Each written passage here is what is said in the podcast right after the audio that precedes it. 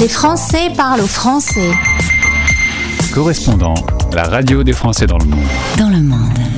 Nous avions convenu avec euh, les créateurs de la France et le monde en commun, le think tank qui a déjà été évoqué sur cette antenne, de faire un peu les rapports, les bilans, les synthèses des différents travaux. En l'occurrence, en partenariat avec la Fondation Jean Jaurès, on se retrouve aujourd'hui sur la radio des Français dans le monde avec mes deux invités pour euh, porter un regard sur la représentation politique des Français établis hors de France.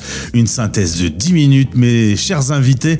Il y a du travail pour être efficace. Je salue Laure, Laure Palaise, qui est aux USA, à Miami, conseillère en Floride, auparavant à Shanghai, 10 ans de représentation locale. Laure, bonjour et bienvenue. Bonjour Gauthier, merci beaucoup de revenir sur euh, cette radio. Ah bah moi je, quand je dis un truc je le fais. hein. Euh, quant à Philippe Loiseau, il est en Allemagne, à Berlin, élu des Français de l'étranger pour la section Allemagne du Nord. On a déjà eu l'occasion d'échanger. Philippe, bonjour. Bonjour à toi, merci de nous accueillir. Je suis content de vous retrouver aujourd'hui. On va aborder euh, une synthèse euh, d'un d'un rapport de 36 pages. Alors, on va essayer d'être rudement efficace pour faire un peu le bilan de 10 ans d'une euh, loi, la loi du 22 juillet 2013. 10 ans euh, d'une loi qui avait euh, pour vocation de rénover euh, un peu le système politique avec les élus des Français de l'étranger. Alors, est-ce que c'est un bon bilan? Est-ce que c'est un bilan mitigé? Vous allez voir. Restez avec nous. On va, si vous le voulez bien, pour commencer, revenir un petit peu à l'origine de cette réforme, une volonté d'avoir une meilleure proximité avec les élus? C'était l'ambition de départ, effectivement portée par la ministre déléguée Hélène Conway en 2013, euh, de non pas instituer un nouveau système en tant que tel, mais de lui assurer une nouvelle respiration, puisque les Français de l'étranger disposent d'une représentation euh, politique depuis les années 1800 1948. Mais euh, des failles dans, le dispositif s'étaient fait jour et la loi de 2013 a eu pour ambition d'instituer la proximité des élus avec leur base électorale. C'est la première ambition. Alors, qui dit proximité quand on parle du monde entier, forcément il faut un peu euh, d'organisation. Est-ce qu'on peut rappeler un peu comment est bâti le système avec, pour commencer au niveau local, des conseillers? Nous avons effectivement désormais, enfin depuis 10 ans, environ 443 ou 442 conseillers des Français de l'étranger qui sont élus au suffrage universel direct dans 130 circonscriptions territoriales qui représentent la planète en son entier, ce qui indique déjà que la proximité est une notion parfois relative. Eh. Elle est réelle dans des pays comme euh, le Luxembourg ou la Suisse, mais elle est parfois euh, su- surréaliste euh, dans un pays continent qu'est l'Australie. L'Australie dispose de 5 élus, 5 mandats pour un territoire de plus de 7 millions de kilomètres carrés. Donc c'est une notion euh, à la fois administrative, juridique, un peu éthique, mais une notion qui trouve ses limites naturellement dans la, dans la superficie et dans, dans le dimensionnement planétaire que, que nous avons. Est-ce que, ma première question au passage, est-ce qu'il faudrait augmenter ce nombre d'élus euh, sur le terrain? C'est une tentation d'augmenter le nombre d'élus. C'est c'est toujours bien vu en général. Mais euh, il s'agit surtout d'avoir un dispositif qui respire et qui fonctionne. Et celui-ci, euh, depuis dix ans, euh, respire assez bien, mais a parfois des quintes de tout importantes. D'accord. C'est pas for- forcément le nombre d'élus qui détermine leur efficacité non plus. Mhm. Euh, petite question, euh, parce que nos auditeurs se disent par exemple, bah, tout ça, ça coûte à la France. Les élus sont euh, indemnisés? Alors nous sommes euh, effectivement euh, indemnisés, mais pas rémunérés. D'accord, c'est donc une petite euh, participation financière pour votre travail chaque mois? Oui, Notre indemnité général, est calculée sur la base des villes, des conseillers municipaux des villes de plus de 100 000 habitants et correspond à environ 228 euros par mois, non indexés, non fiscalisés. Très bien. Comme ça, ça va, ça va mieux en le disant. Ensuite, euh, au-delà des conseillers qui sont donc au niveau local, une assemblée se réunit, c'est l'AFE. Alors, il y a deux, deux choses. Deux choses. D'abord, les, les élus locaux, les conseillers des Français de l'étranger se réunissent autour du consul, qui est leur interlocuteur privilégié, et forment ensemble le conseil consulaire. Ils se- donc, se trouve donc dans 130 circonscriptions, un peu plus, un conseil consulaire qui débat des sujets qui préoccupent nos compatriotes établis hors de France. La mission des élus est consultative. C'est un mandat de conseil auprès du poste consulaire, auprès du consulat ou d'une ambassade, mais qui aborde des vrais sujets. Les questions scolaires, les questions culturelles, les questions économiques et fiscales, les questions sociales et les questions politiques. On n'en prendre que quelques-unes. L'AFE, c'est autre chose. C'est un second dispositif qui est issu du premier et dont, et dont sont membres une délégation des 442 conseillers des Français de l'étranger, environ 90 personnes, qui se retrouvent deux fois par an à Paris et qui forment l'Assemblée des Français de l'étranger, qui se réunit donc sur deux sessions plénières. Petite question euh, de curiosité. Avec la pandémie, on a tous appris à travailler à distance. Nous-mêmes, au moment où, on se parle, moi je suis euh, à Lille, Laure est aux USA et euh, Philippe est en Allemagne. Est-ce que ces conseillers travaillent en distanciel ou est-ce qu'il y a obligation de se réunir physiquement? C'est la Covid qui nous a révélé l'arrivée du distanciel, principalement dans notre mandat même si depuis euh, effectivement différentes années, le nombre d'élus permet l'échange localement et permet aussi de réduire les, transports ou les déplacements en circonscription. On peut rapidement constituer une équipe pour qu'on ait 3, 5 ou 7 conseillers consulaires pour une circonscription, se partager les thématiques et les territoires. La première étape euh, pour réduire les déplacements qui sont souvent chronophages.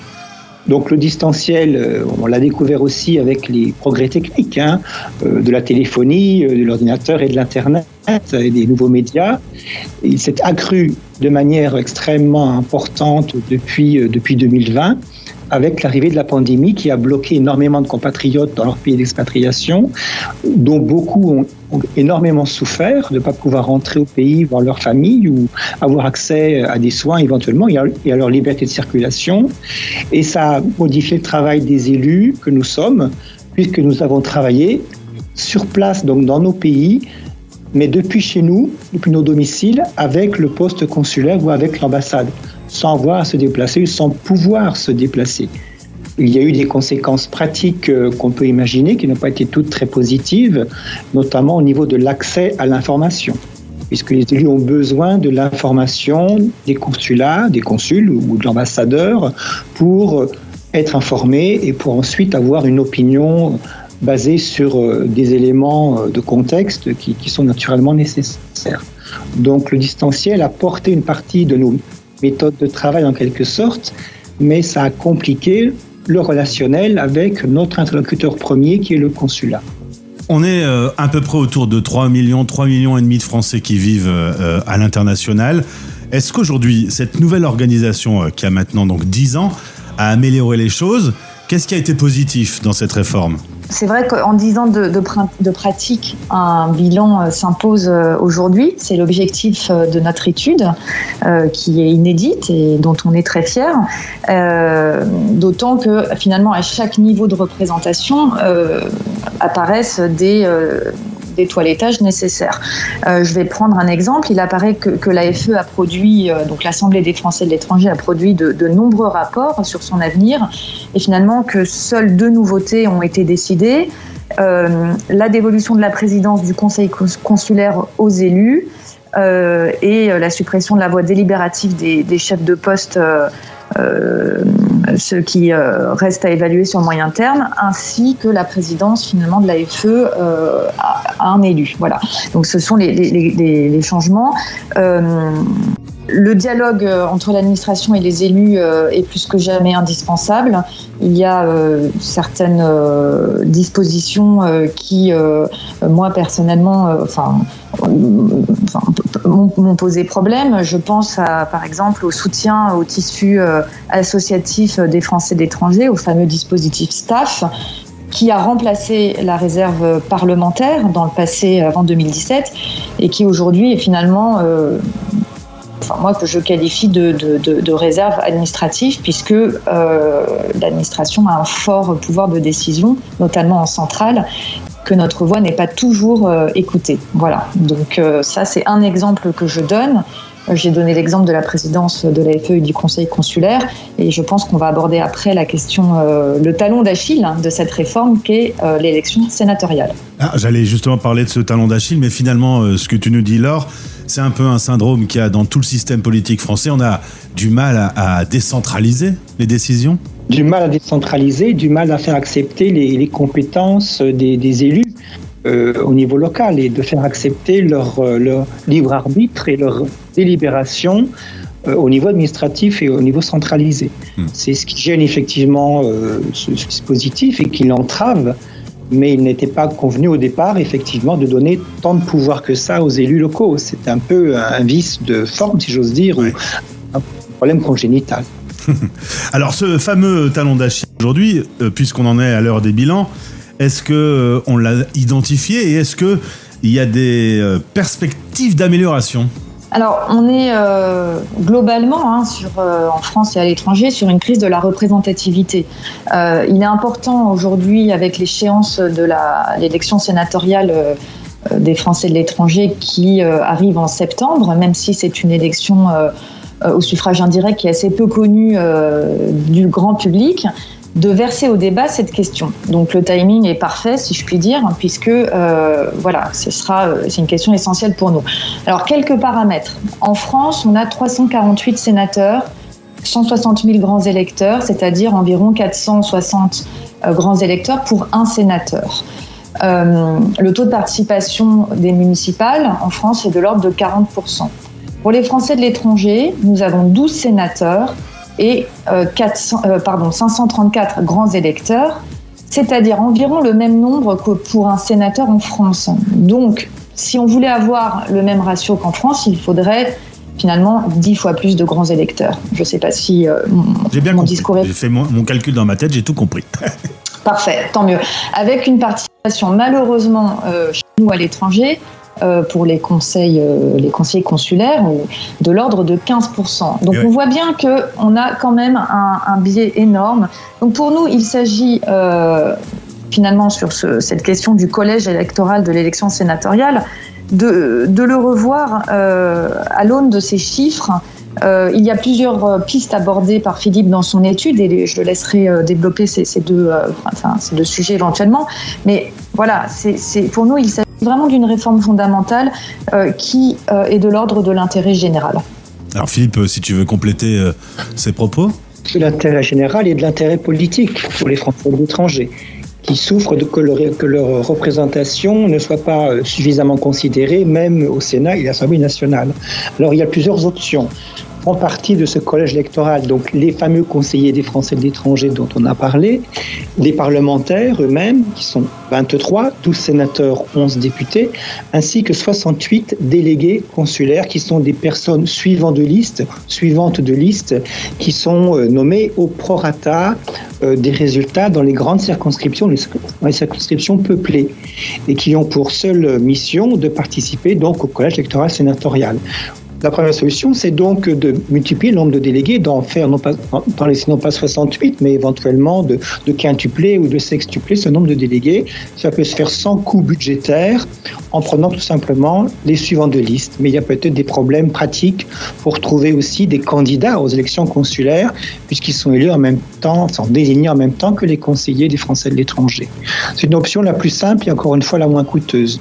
Elle impliquerait aussi le vote euh, directement au poste diplomatique pour éviter les déplacements.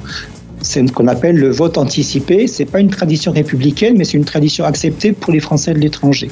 Une pratique aussi douce de l'expression démocratique locale.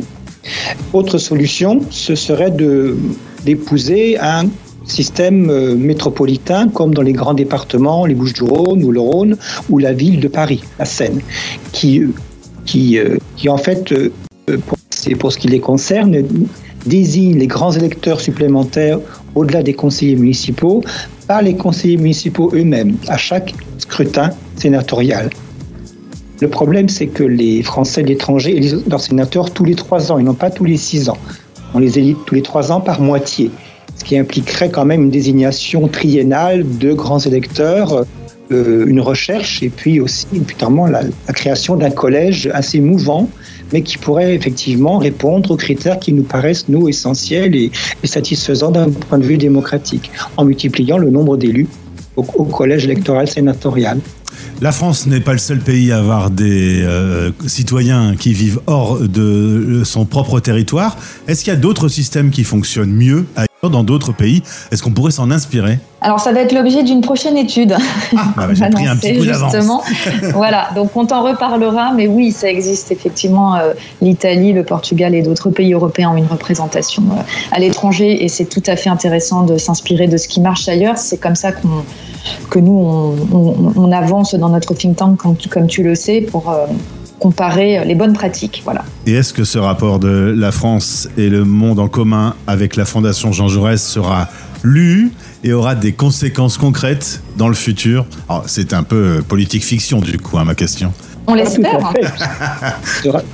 à fait. Fait, fait déjà l'objet de débats depuis au moins une semaine, depuis sa parution, puisque la semaine dernière, il y avait à Paris l'Assemblée des Français de l'étranger, qui a eu un peu la primeur euh, des, contacts et de la publication, si je me permets de le préciser. Et euh, ça veut dire aussi que les choses doivent bouger, puisqu'on a, en, a, touché le cœur de la réflexion en, en parlant aux, aux grands électeurs sénatoriaux, ce sont eux qui sont les premiers concernés par cette réforme et par ses bienfaits éventuels. Encore faut-il une volonté politique. Et, jusqu'à Et présent, aucun transpartisane. gouvernement- transpartisane, oui, effectivement, au, au sens large politique. Mais jusqu'à présent, les gouvernements successifs euh, ont toujours recu- reculé devant l'obstacle de la réforme pour ne faire que des réformettes. Et à ce stade, effectivement, on aura un système euh, qui respire en, en- en 2072, quoi. Et Il, ma- en, il, en, il en va de notre légitimité hein, aussi, hein, en tant que communauté des Français de l'étranger. C'est très important pour nous, pour nous tous. Et ma question, euh, en tant que responsable d'une radio qui parle à ces Français de l'étranger, l'idée de la radio est de donner des services, de l'information et un petit bout de France aussi, un peu dans le divertissement. Mais euh, quand on écoutait euh, le ministre en, charge des Français de l'étranger dire à quel point il y a une richesse et, qui est mal connue de, des Français de France, est-ce que ça, il y a un boulot à faire en particulier euh, pour ben, dire à quel point tous ces talents qui se trouvent partout et qui font de grandes choses pourraient être mieux valorisés? Bah, tu y contribues, nous y contribuons et, et faisons-le ensemble. Et voilà, j'ai envie de te dire, euh, effectivement, il y a beaucoup de, talents partout, euh, dans tous les domaines culturels, euh, économiques, etc. Enfin, il faut absolument valoriser tout ça. Et notre représentation doit également euh, prendre en considération, évidemment, cette question. C'était ma petite idée derrière la tête. Forcément, tout ça, bah, il faut des gens sur le terrain pour, pour remonter les choses positives ou les choses qui ne vont pas aussi. Merci beaucoup à tous les deux. Pas simple de faire une petite synthèse d'un rapport de 36 pages comme ça à, à la radio. hein. Merci beaucoup à toi. Non, et bravo à. Philippe qui est vraiment le, le- le maître d'ouvrage de tout, cette, euh, de tout ce travail. Voilà. Eh ben, merci à tous les deux, à tous ceux qui ont travaillé euh, sur ce, ce rapport et à la Fondation Jean Jaurès qui le, euh, le partage également. On met le lien dans ce podcast pour pouvoir, vous, à votre tour, le lire. Merci à tous les deux. Belle journée. Merci, bonne journée, au revoir. Vous écoutez Les Français Parle au français. parlent au français. Parrainé par Santexpat, le partenaire santé des Français de l'étranger.